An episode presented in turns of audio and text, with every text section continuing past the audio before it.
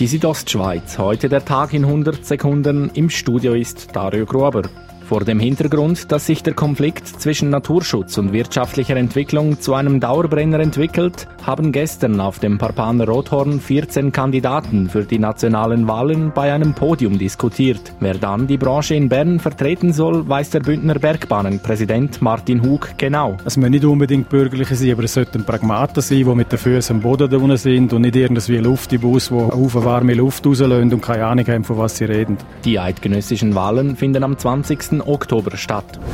In der Churer Innenstadt überlaufen heute die Brunnen auf Anordnung von Stadtrat Tom Leibundgut. Dass bei der aktuellen Hitzewelle anderorts eher Wasser gespart werde, sei kein Widerspruch, so Leibundgut. Wir haben zurzeit das Problem von zu viel Wasser. Wir haben, weil der Grundwasserspiegel so hoch gestiegen ist, müssen Baustellen schliessen.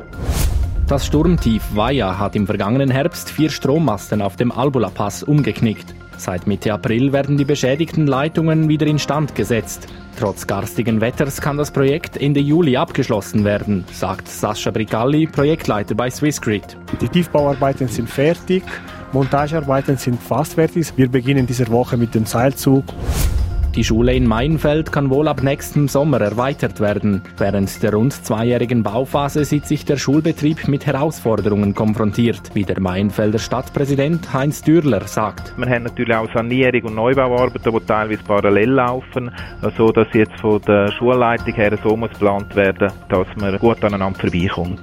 Die Gemeindeversammlung sagte gestern Abend mit 119 zu einer Stimme Ja zum Projekt.